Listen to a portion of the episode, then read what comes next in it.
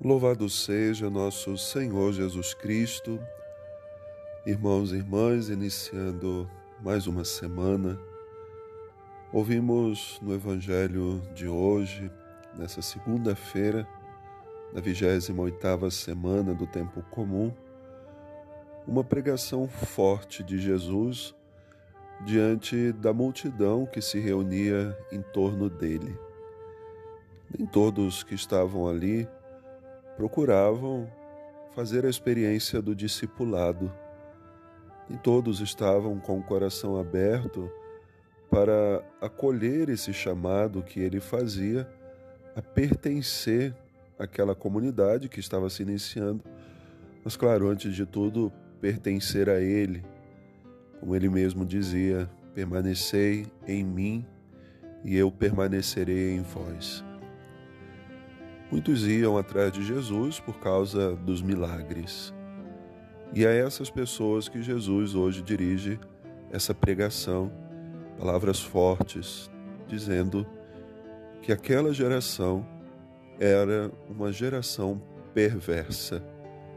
Procurava os milagres, buscava sinais extraordinários, mas não abriam os ouvidos e o coração para acolher a sua palavra. Popularmente a gente diz que o pior surdo é aquele que não quer ouvir. E assim a gente percebe aquelas pessoas. Mas será que hoje também não existem muitas pessoas agindo assim? Será que nós, em algum momento, também não agimos da mesma forma?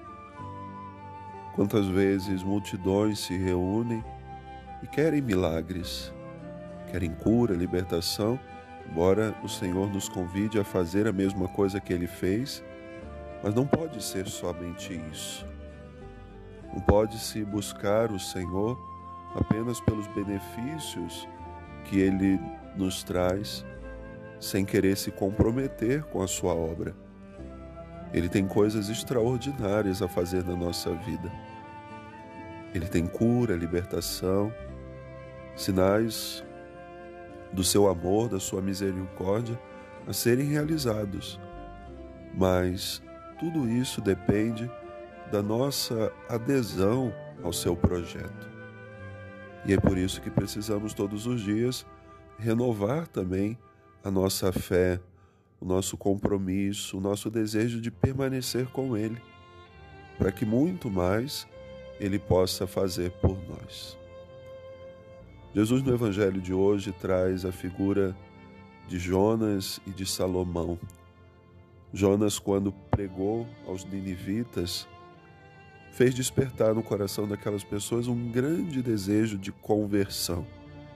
E uma cidade inteira, do maior ao menor, Todos fizeram penitência e procuraram a mudança do coração. A rainha do sul se levantou da sua terra, andou muito tempo para poder ouvir a pregação de Salomão, mudando também o seu coração. E nós temos mudado o nosso coração com a palavra que ouvimos?